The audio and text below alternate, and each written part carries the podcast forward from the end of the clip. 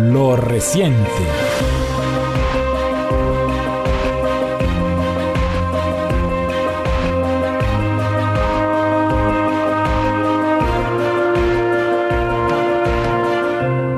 En el nombre de Dios, el clementísimo, el misericordiosísimo. Amigos de Iberoamérica, bienvenidos a su programa Lo Reciente por www.segundopaso.es. Continuamos viendo más capítulos de lo que es Estados Unidos, un país decadente. Hoy en su segunda parte hablaremos de la gran nación de la violencia machista. Espero que sea del agrado de todos ustedes. Sean cordialmente bienvenidos a www.segundopaso.es.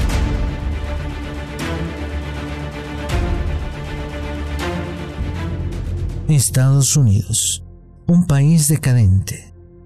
Segunda parte. La gran nación de la violencia machista. Regularmente en los medios de comunicación aparece información sobre la carencia de derechos de las mujeres en América Latina, ante lo cual surgen movimientos salvadores, grupos de activistas del primer mundo que se muestran como modelos de lo que debe hacerse o no. Frente a la problemática de las mujeres, sin embargo, las agresiones contra la mujer aumentan día a día en esta potencia mundial donde los estadounidenses continúan siendo víctimas de todo tipo de violencia. La nación norteamericana se encuentra entre los 10 países donde las mujeres corren más riesgo de ser atacadas sexualmente y tienen una media de 3 feminicidios al día Informes sobre el tema señalan que los recursos destinados al apoyo económico, psicológico, social de las víctimas de violencia física y sexual son insuficientes, lo que las deja sin seguridad física y económica. Según los registros de la Línea Nacional de Violencia Doméstica, cada minuto, 24 mujeres sufren violencia física por parte de su excónyuge o exnovio en todo el país, lo que corresponde a aproximadamente 12 millones de mujeres al año. De acuerdo con los datos, una de cada cuatro mujeres en Estados Unidos es sometida por su pareja a violencia física que provoca lesiones graves, como golpes, quemaduras, heridas o asfixia. Y solo el 34% de ellas acude a los centros de salud para recibir atención médica. La Línea Nacional de Violencia Doméstica recibe diariamente un promedio de 20.000 denuncias y la mayoría de las víctimas de este tipo de abusos se encuentra en el grupo de edad de 18 a 24 años.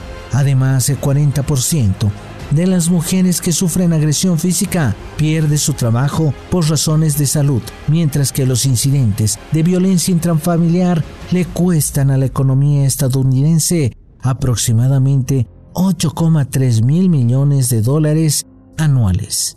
Los investigadores sociales tampoco explican por qué, al contrario que en otros países desarrollados, la situación de las mujeres que viven en la pobreza no mejora con los años por mucho que aumente el número de estudiantes universitarias o su acceso al mundo laboral, el 70% de los pobres en Estados Unidos son mujeres y niños. En cuestión profesional, las mujeres tendrían que trabajar 44 días más que los hombres al año para obtener igual salario, realizando el mismo tipo de trabajo y similar preparación, según reveló un estudio reciente del Centro de Investigaciones Pew. Cada vez más feminicidios. El informe del Centro para el Control y la Prevención de Enfermedades, CDC de Estados Unidos, sobre los datos de las lesiones o muertes por arma de fuego en casos de violencia intrafamiliar, señala que el número de feminicidios en esas circunstancias aumentó en un 26% en el periodo de 2010 a 2017 en comparación con la década anterior, otra información elaborada por CDC, teniendo en cuenta solo 18 estados, revela que más de 10.000 mujeres fueron asesinadas por su pareja en el periodo 2003-2014. El reporte indica que al considerar las cifras de todo el país, las mujeres estadounidenses corren un riesgo de muerte 21 veces mayor que las mujeres en otras economías desarrolladas. Los expertos afirman que la facilidad de acceso a las armas es un factor muy significativo en la cifra de feminicidios.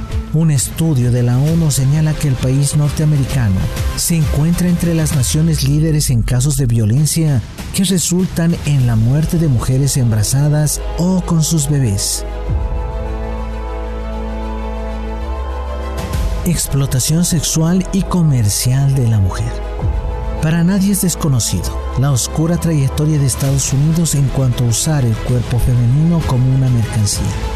La industria cinematográfica y el musical ha encubierto miles de casos de abusos sexuales, además de promover la cosificación de la mujer, ubicándola como centro de libertinaje sexual, aprovechando abiertamente su imagen con fines comerciales, siendo estas mujeres presas fáciles hacia la pornografía y prostitución.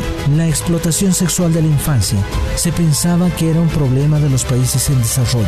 Con la combinación del turismo con la pobreza los convierten en un negocio lucrativo. Sin embargo, al menos 300.000 niños, niñas y adolescentes son víctimas de la prostitución. Todos los años en los Estados Unidos, según un estudio de 2001 elaborado por la Universidad de Pennsylvania.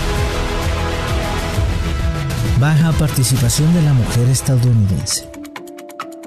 La participación política ha sido muy reducida y elitista actualmente de los 100 escaños que conforman el Senado de Estados Unidos, solamente 22 son ocupados por mujeres, mientras que 435 asientos de la Cámara Baja tan solo ocupan 84. Esto significa también una segregación ocupacional. Por otra parte, es clave conocer el marco legal en cuanto a la maternidad que según Wagner el estancamiento de la desigualdad salarial radica en la ausencia de una legislación que ampare a aquellas personas, en su mayoría suelen ser mujeres, que se dedican a cuidar de otros, ya sean bebés o adultos mayores. En este sentido, los datos estadounidenses son muy desalentadores haciendo más fuerte el techo de cristal para las mujeres cuando son madres, ya que según la ley actual, que data de 1993, tienen derecho a 12 semanas de baja, sin recibir retribución monetaria alguna, salvo que lo negocien con sus propias empresas. Mientras que en Colombia, por ejemplo, cuentan con 18 semanas de permiso totalmente remunerado. Se trata de uno de los niveles más bajos de ayuda entre los países industrializados en cuanto a derechos de maternidad. La situación de las mujeres en Estados Unidos es grave y humillante, sin mencionar toda la problemática que sufren las latinas, asiáticas y afrodescendientes en ese país. No obstante, pronuncian discursos falaces de igualdad que se jactan de impulsar leyes justas para liberarlas también se permiten cuestionar y criticar la situación de la mujer en Asia y en Medio Oriente, intentando tener injerencia en la legislación local con fines globalizantes y de dominación, mientras en Estados Unidos ninguna mujer ha llegado a la primera magistratura, en Oriente se han destacado más de docena de jefas de Estado, entre otras personalidades. Seguimos viendo la decadencia de Estados Unidos, estimada audiencia, y en esta oportunidad hablando acerca del machismo y cómo va en aumento el tema de los feminicidios en Estados Unidos. Algo increíble, ¿no? Los invitamos a que sean parte de lo que es Radio Segundo Paso, difundiendo, compartiendo la programación que tiene Radio Segundo Paso para todos ustedes por la aplicación iVoox como también por las redes sociales. Ustedes pueden visitar Radio Segundo Paso en Twitter, Facebook e Instagram para así poder conocer, difundir todo el contenido que tiene Radio Segundo Paso para ustedes. Ha sido su amigo Roberto Vera quien nos acompañó el día de hoy. Esperamos reencontrarnos muy pronto con lo reciente conociendo más hechos de Estados Unidos. Hasta la próxima.